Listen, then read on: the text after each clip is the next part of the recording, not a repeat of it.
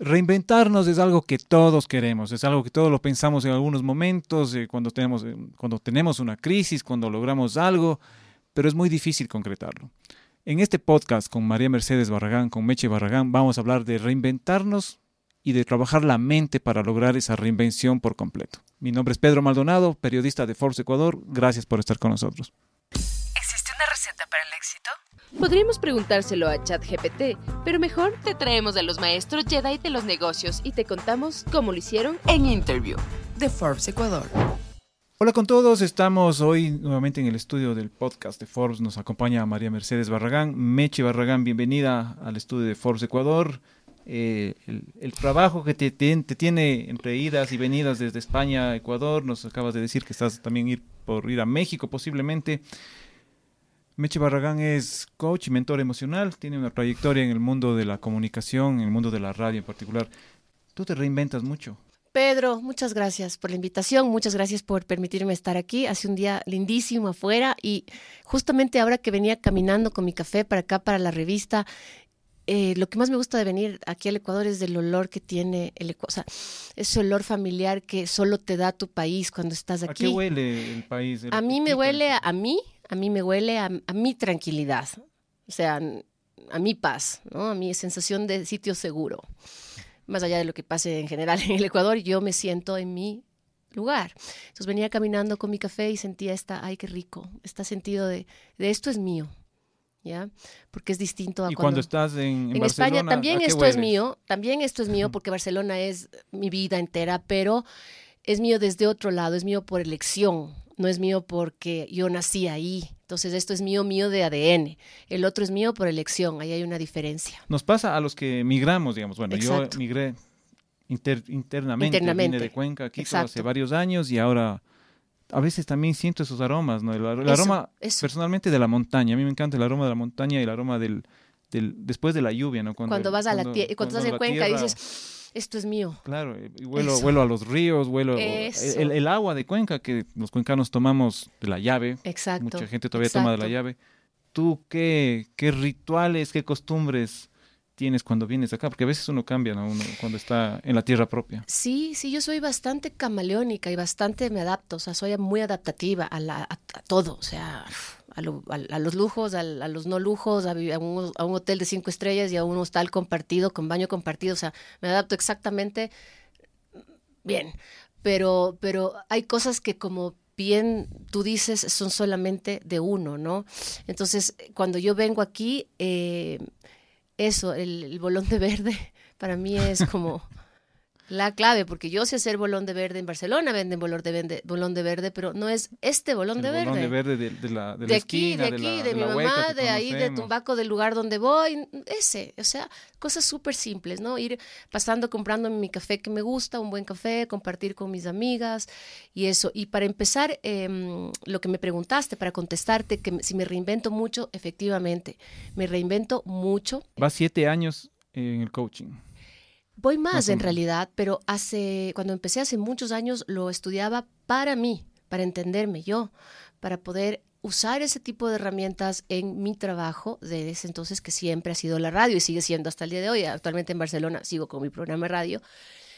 Y además, em, cuando eh, trabajaba aquí en el Ecuador antes en radio, yo usaba mi mis experiencias, mis cursos, mis talleres de coaching para yo ser una persona más estable, más equilibrada, más centrada. Pero era como un tema de uso personal. ¿Te hacías auto-coaching? No, hacía talleres, cursos, certificaciones, pero... Pero sentías que eso también te, no, pero lo hacía para estudiar para mí, no para compartirlo con el resto, sino que para educar. O sea, yo hacía un taller de eh, gestión emocional, por ejemplo, pero el fin de ese taller era para aprender a autogestionarme emocionalmente. ¿okay? Pero fueron pasando los años y cuando decidí irme a vivir en, en Europa, eh, empecé a tomarme en serio el tema del coaching, pero para apoyar y para ayudar a los demás. El tema del mentoring, yo he tenido grandes mentores a lo largo de mi vida y yo creo que sin mis mentores, los que yo he tenido y mantengo todavía, mi vida no hubiera dado tan buen giro como el que ha dado. Entonces yo soy una mentor fan absolutamente. Todos tenemos mentores, pero que a veces no nos damos cuenta, sino después de un tiempo, en diferentes profesiones, en diferentes oficios, ¿no? Tenemos a las Exacto. personas que después de muchos años dijimos, ah, cuando hablé con tal o cual persona, aprendí esto, me sirvió mucho, me, guió, y recién nos damos cuenta de eso. Exacto. Es que los mentores están siempre con nosotros a lo largo de nuestras vidas. Muchos no, muchas veces no lo notamos o lo notamos muchos años más tarde, pero ahora se hace conscientemente el mentoring, como, hey, quiero llegar de este punto a este punto. ¿Cómo lo voy a hacer? Entonces hay una persona experta que te dice cómo hacerlo. Es la vía rápida a lograr el objetivo. No significa que por ser la vía rápida no tienes que trabajar, ¿no? O sea, no es el mentor que te da la pastilla y ya estás de aquí a acá. No, hay que trabajar y hay que trabajar mucho. Esto combinado con las herramientas de coaching, ¿ok? Que hay, hay todo tipo de coaching. Yo hago varios. Mezclo, yo tengo mi propio estilo. Y mm, esto combinado con el coaching hace que la persona se reinvente 100%, al igual que yo lo he hecho desde hace muchos, muchos años y muchas, muchas veces. Hablando de reinventarnos, ¿por qué te fuiste del Ecuador? ¿Qué, qué razones tuviste? ¿Cómo, cómo fue ese, ese proceso? Por amor. Por amor. Yo también vine a Quito por amor. No, yo me fui por amor. ¿Te enamoraste de alguien allá? No.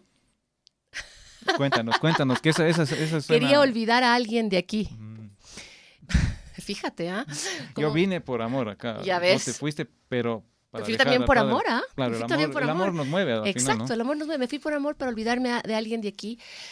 A ver, ah, sí, una de las razones. Esto fue la gota que derramó el vaso. Ya la cereza del pastel, digamos, pero yo ya lo tenía. Ya tenías pensado... Claro, ya lo venía trabajando, ya lo venía ma- ma- maneja- maquinando en mi cabeza. Entonces este fue como, ya, ok, es la señal que estaba necesitando. Me fui básicamente porque quería eh, trabajar en mí de una manera incómoda totalmente, o sea, incomodarme al nivel máximo. Salir por completo de esa zona de de confort. todo, o sea, yo siempre digo esto y lo repito en cada entrevista que me hacen, autoexilio voluntario. Nadie te obligó. Tú, Absolutamente ni nada, porque en ese momento tenía un trabajazo, mi programa de radio facturaba miles, tenía todo, o sea, todo lo que se puede considerar todo, o sea, necesario. no necesitabas nada. Claro, muy ¿cómo bien. estabas, Meche? Trabajo bien, tengo amigas, tengo un bonito departamento, tenía mi carro, tenía mis bicis, mis deportes, mis carreras, mis perros, mis gatos, mis familia, mis... ¿Qué quieres? ¿Por qué te vas? Me decía la gente. ¿Qué ¿Estás loca? falta? O sea, mucha gente migra porque no tiene que comer o porque le salió un trabajo efectivamente en tal lugar. Pero tú, ¿qué te pasa? Y además me decían, te estás llevando un niño de 14 años. Estás siendo totalmente irresponsable. Y además, te estás llevando dos gatos y un perro. No sé en qué estás pensando. O sea, la mudanza completa. Efectivamente. Pero fue el amor y... Había sido que yo necesitaba, o sea, mi alma me habla mucho y mi alma sabe, ¿no? Bueno, el alma sabe en general, el alma de todos nosotros, pero mi alma me estaba diciendo, incomódate de todas las maneras posibles. Entonces llegué, para hacerte el, el cuento largo corto, con 8 mil dólares en el bolsillo, porque yo había pagado un año de alquiler por adelantado Adelantaste. para que mis hijos, para que no, claro, para al menos tener el techo, ¿no? Exacto. O sea, el techo seguro y, y ya, dormimos durante un año seguros. Y después de pagar el alquiler del año, me quedaron 8 mil euros y dije, esto es todo lo que te, o sea, ni más ni menos. Con esto tengo que sobrevivir, sí o sí. Con la ventaja de que yo seguía trabajando en mi programa de radio en Ecuador. Entonces, mi programa de radio seguía al aire en vivo a las 6 de la tarde, hora ecuatoriana, que eran mis 3 AM, hora La española. madrugada de Entonces yo todos los días, durante tres años, trabajé a las 3 a.m. O sea, más incómodo que eso. Imposible. Sí hay algo más incómodo, pero bastante incómodo. Imposible. digamos. O sea, yo estaba en un departamento diminuto, oscuro, porque no conocía la zona. Cuando llegué, alquilé lo primero que vi en internet, que me pareció chévere, no resultó incómodo total. Siempre en Barcelona, desde, de- desde el principio. Es una, es una ciudad que yo elegí. Entonces yo me fui para allá porque adoro el mar. Yo soy nadadora de aguas abiertas y yo necesitaba, o sea, como que la condición para mí era un lugar. Si ya voy a elegir dónde largarme, por lo menos me largo a un lugar Fuiste a nadar en el Mediterráneo. entonces. Claro. o sea, si me voy a una ciudad que tengo que elegir, tiene que tener mar. Es lo Del mínimo lago que San puedo Pablo pedir. al Mediterráneo. Me fui del, del Pacífico al Mediterráneo. Pacífico al Mediterráneo. Exactamente. Entonces, bueno, ahí estoy, ¿no? ¿Y qué tan cómoda te sentías en esa incomodidad que tú mismo provocaste y que buscaste? Es una gran, gran pregunta, Pedro, porque la incomodidad siempre estorba, aunque tú te la busques. O sea, eso es del que quiere celeste que le cueste. Sí, y no también, porque es muy, muy bonito pensar en yo mismo, me lo busqué ya, pero vívelo cada día, ¿no? O sea, vívelo día a día y, y pásala mal porque yo no conocía a nadie, entonces me tocó empezar a hacer, primero empecé a trabajar de entrenadora personal. Ese fue como que el primer trabajo ya allá, aparte Claro. de la radio que mantenías el programa. exacto, yo llegué sin trabajo allá con la radio de aquí, que eran las 3 a.m., era todo lo que yo tenía de momento. Entonces yo me senté a pensar, ok, ¿qué voy a hacer para tener dinero? De momento, o sea, necesito empezar a generar, o sea, necesito meterme en la rueda económica, ¿ya? Y como yo soy certificada como entrenadora personal, yo dije lo que sé, o sea, ¿Y qué pu- métete. y en redes sociales? Hay una ¿Cómo te- aplicación allá donde tú eres entrenador personal y tienes que enviar tus certificaciones por, por correo y te dicen sí o no, Como cualquier plataforma de estas. de estas que de- de- eliges. de Entonces hay una que se llama, no me acuerdo el nombre, que usé cuando llegué, Entrenarme se llamaba en Ya, y España. tú subiste tu, tu hoja de vida, por Pues, decirlo pues así. subí, me aprobaron para estar ahí, entonces me dediqué a entrenar a personas que querían ser beginners en el running. Ya. O sea, entrenador, entrenadora de, de- de- corredores, pero de gente que nunca había corrido en su Ya. vida. Entonces empecé a, a generar dinero desde el día 10. ¿Ok? Al día 10 ya. O sea, yo empecé, ejemplo, yo, soy muy, muy, muy enfocada, exacto, muy enfocada. Entonces ah, ya me quedé en Barcelona los primeros 15 días adaptándome y después dije, ok, a generar dinero. ¿Qué voy a hacer? Me metí a ser entrenadora personal. Empecé a tener clientes y luego, a la par, lo que hacía era mi dinero que yo ganaba, o sea, el- el- los, los dineros del- de los entrenamientos personales, los invertía en networking. O sea, a- allá hay una, una plataforma donde tú puedes apuntarte a almuerzos de negocios, cenas de negocios, cócteles de negocios en diferentes hoteles, parques, lugares.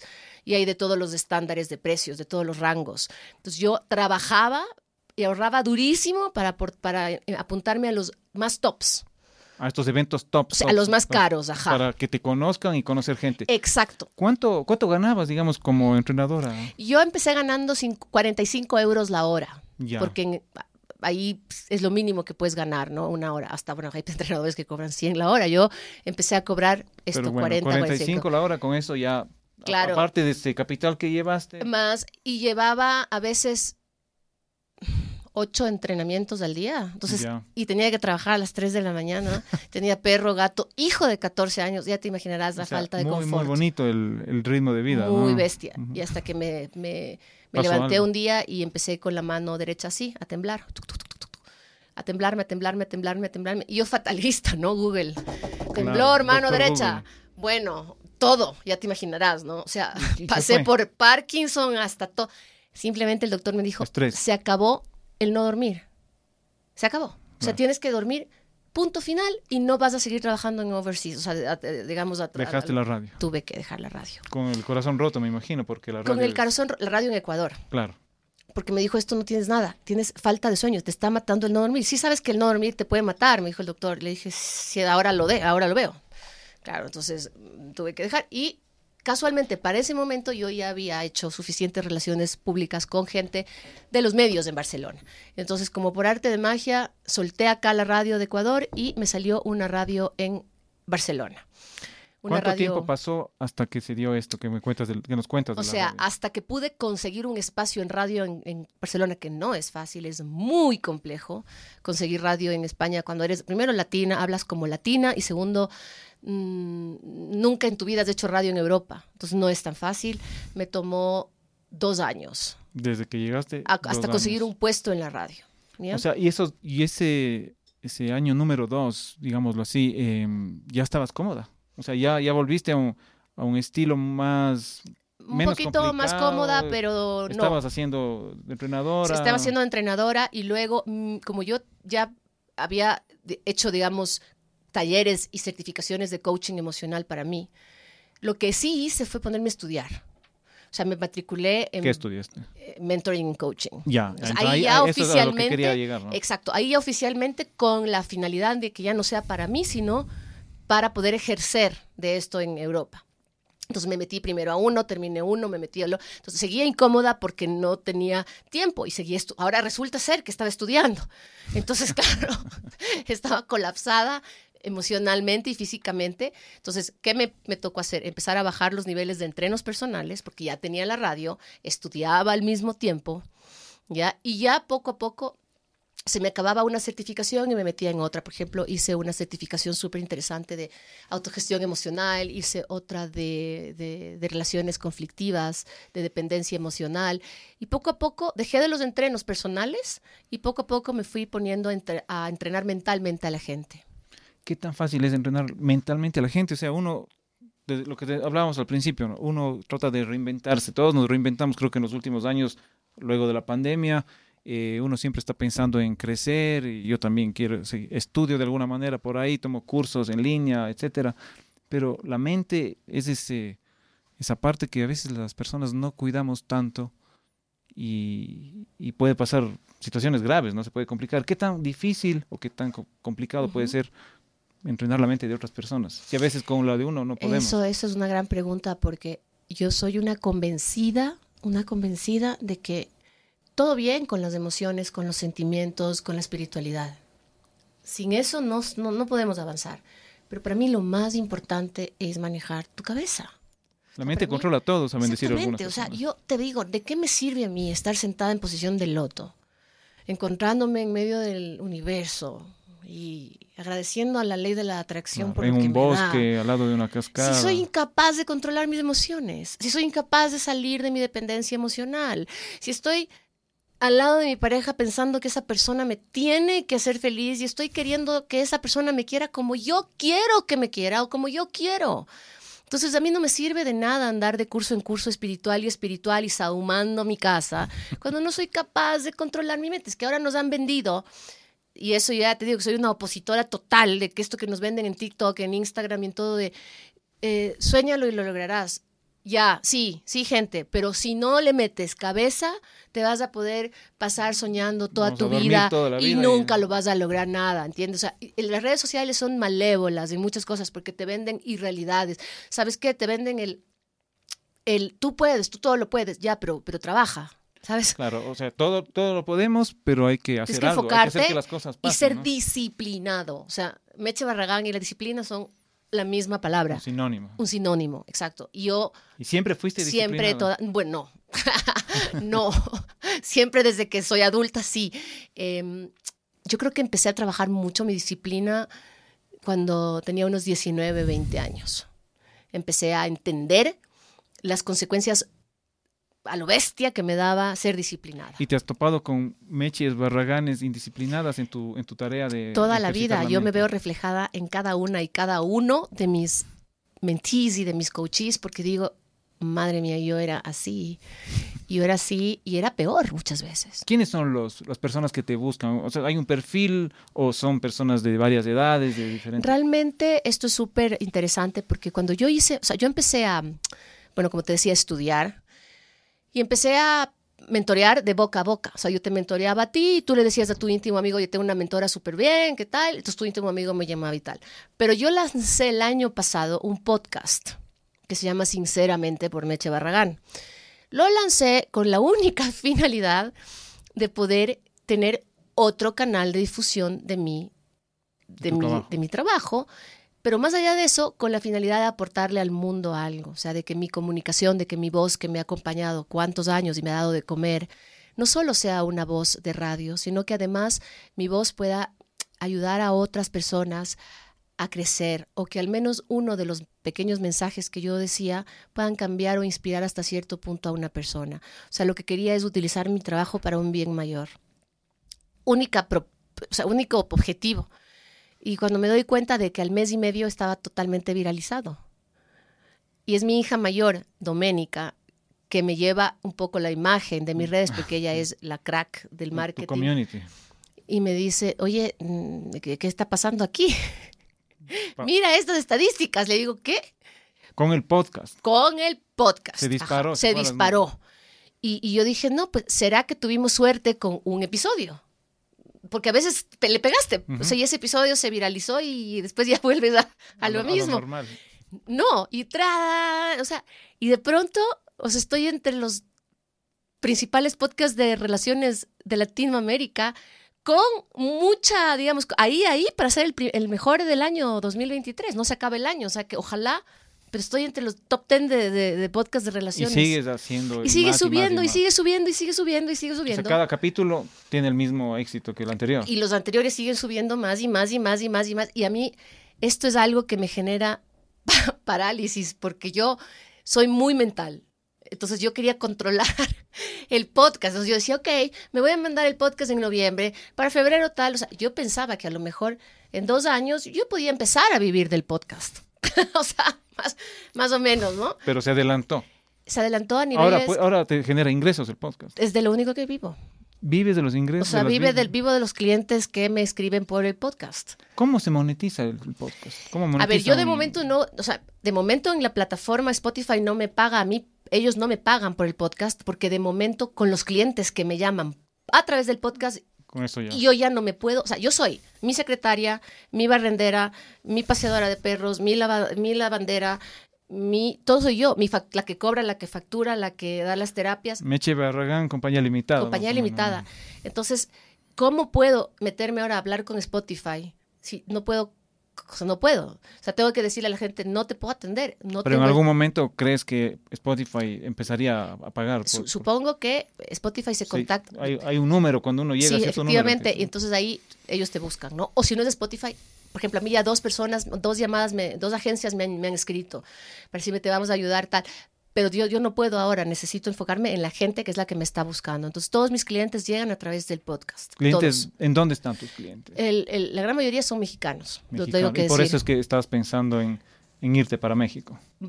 Mira, lo que estoy pensando es irme y estar en, en- en los dos, o sea, España, me- España, México, España, México, porque mi podcast, o sea, el, el- el- éxito de mi podcast está en México. Muchas gracias a los mexicanos que los amo con mi vida entera, son lo máximo, gente maravillosa. Luego viene Estados Unidos, luego viene Colombia, luego viene Argentina y por último está Ecuador. ¿ya? También depende, que son países no es que porque en Ecuador me escuchan menos, simplemente que tenemos menos cantidad Claro, de gente. es el mercado, el Eh, tamaño en México país. hay cuántas personas más que en Ecuador. Te has reinventado varias, varias veces, como decíamos al principio. Te sientes una mujer power, como nosotros decimos aquí en Forbes, tenemos esa- la sección Mujeres Power. Estas mujeres cracks, líderes, visionarias. ¿Te sientes una mujer Yo power? me o- siento una mujer power, sí, pero te voy a decir desde cuándo. Desde que puedo controlar mis emociones. Desde el día que aprendí a autogobernarme, ese día adquirí todo el poder que estaba necesitando en mi vida.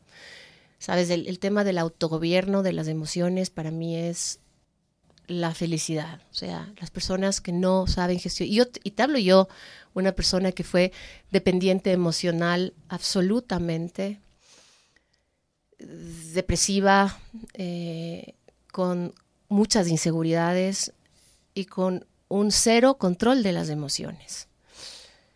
Entonces, al haber yo tenido la oportunidad de vencerme a mí misma, es que me siento poderosa, pero no por lo que estoy ganando ahora, ni por las charlas que estoy dando en México, ni en Panamá, ni en Ecuador. No, eso es un regalo de la divinidad porque yo estoy dando y recibiendo, o sea, estoy en el círculo del dar y el recibir, pero yo me siento poderosa desde que puedo controlar mis emociones. Ese es la- el, el mayor logro que has alcanzado. Créeme lo que sí, ni la... Ah, ahora estoy trabajando en una radio que se llama Gran Vía Radio de Barcelona, porque la primera radio en la que me dieron trabajo era una radio normal, y ahora estoy en una radio en la mismísima Gran Vía de Barcelona, en, En un horario, en el corazón de la ciudad, en una radio que se escucha además en toda España. Pero ese no es tanto logro como haber gestionado mis emociones, saber que ahora llega un problemón de este tamaño y yo me quedo tranquila y lo puedo gestionar y lo puedo controlar o tengo una depresión profunda porque to- todos tenemos, ¿no? O sea, no es que eres coach, o sea, todo el mundo en la vida tiene problemas, depresiones, angustias y todo el mundo tenemos demonios, ¿no? Hay un meme que dice, no te preocupes, que nada está bajo, bajo control. Nada, Todo nada, nada. Ya viste la manos. pandemia, lo que nos pasó. en la pandemia aproveché de estudiar muchísimo. En la pandemia me saqué dos certificaciones. Funcionó el encierro para seguirme. Eh, y ahora estoy estudiando psicología holística. Este es el nuevo que empecé. empecé hace dos semanas y prefiero pensar que no, que no empecé, porque se me viene un, un tsunami, así que todavía Sí. estoy procesando que empecé. Pero si estás durmiendo. Y ex- total, o sea, me gusta o no me gusta. ¿Cuántos- ¿Cuánto duermes? yo, ¿Seis, yo tengo que dormir mi- mínimo siete horas al día. Mínimo, porque si no, Si no empieza la mano. la mano y, y- y- y sin- y tengo que entrenar. Entreno muy duro. Para mí el deporte es parte de mi vida. Es, es como lavarme los dientes. Si yo no, nado, no corro, no voy al gimnasio, no, bici, no hago bici, no, me siento ¿Cuán- feliz. ¿Cuántos, ¿Cuántas charlas das, digamos, en un mes y, y cuánto te cuánto cobras, digamos, por esas charlas? Digamos, o sea, Depende. Hay charlas por las que no cobro, eh, porque esto te digo, estoy súper comprometida con el bien mayor. ¿Sabes? Como el... A, ver, en- depende de lo que creas y en lo que practiques y lo que hagas en tu vida, pero te pongo un ejemplo que no es el que yo uso. Muchas religiones te dicen que tienes que dar el 10% de tus ingresos para que la- el dinero se multiplique. Bueno, ese sería el 10% de mis ingresos, digamos, ¿no? Entonces, hacer este tipo de cosas de gente que no tiene para pagarme o de eh, grupos de mujeres y hombres, porque tengo muchos clientes hombres también, que no, que están en situaciones vulnerables y voy y doy charlas gratuitamente. Y el resto de, de- de charlas las doy, por ejemplo, a gimnasios, a clubes de empoderamientos femeninos, hoteles, aseguradoras. Depende del cliente que me contrate. Y el precio también varía de la capacidad de pago del cliente. Una cosa es que me contrate un emprendedor que tiene cinco, cinco empleadas y otra cosa es que me contrate una una multinacional. Entonces todo va de acuerdo al, al tipo de, de cliente, ¿no? Claro, claro que sí. Meche Barragán, muchísimas gracias por estar aquí. Una historia espectacular, madre, deportista, reinventándose siempre, eh, coach. Eh, vemos que tienes algunos tatuajes, tienen historias los tatuajes, tienen razones de ser.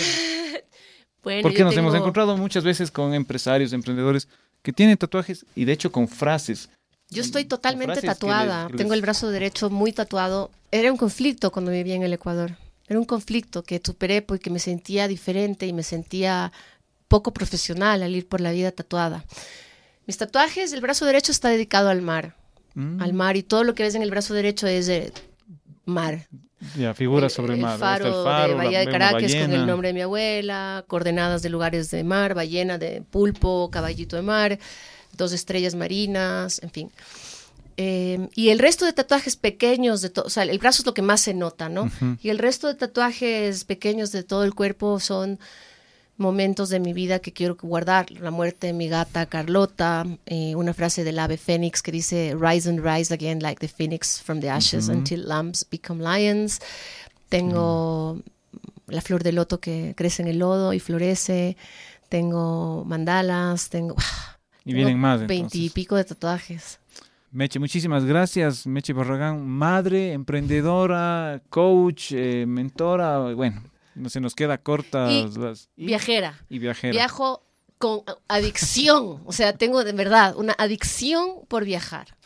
Por, estoy como tengo mi trabajo, me lo llevo a todas partes, trabajo de todas partes, eso me encanta, Qué chévere. adoro. Qué Pero bueno, chévere. ay, gracias a ustedes, gente bonita, por haberme escuchado, por haber invitado a este podcast fantástico. Estoy muy feliz de poder haber llegado hasta ti, donde quiera que nos estés escuchando en este podcast. Y mucha suerte por esto que están haciendo de difundir cosas positivas y de dar a conocer a toda esta gente que tenemos mucho que contar. Así es, hay historias espectaculares como la tuya y nuevamente gracias. Esta es tu casa y esperamos tener nuevas noticias. Cuéntanos, por favor, los próximos retos que tengas y los nuevos logros que vayas Muchísimas alcanzando. gracias. Muchas gracias. Besos, bye. ¿Existe una receta para el éxito? Podríamos preguntárselo a ChatGPT, pero mejor te traemos a los maestros Jedi de los negocios y te contamos cómo lo hicieron En Interview de Forbes Ecuador.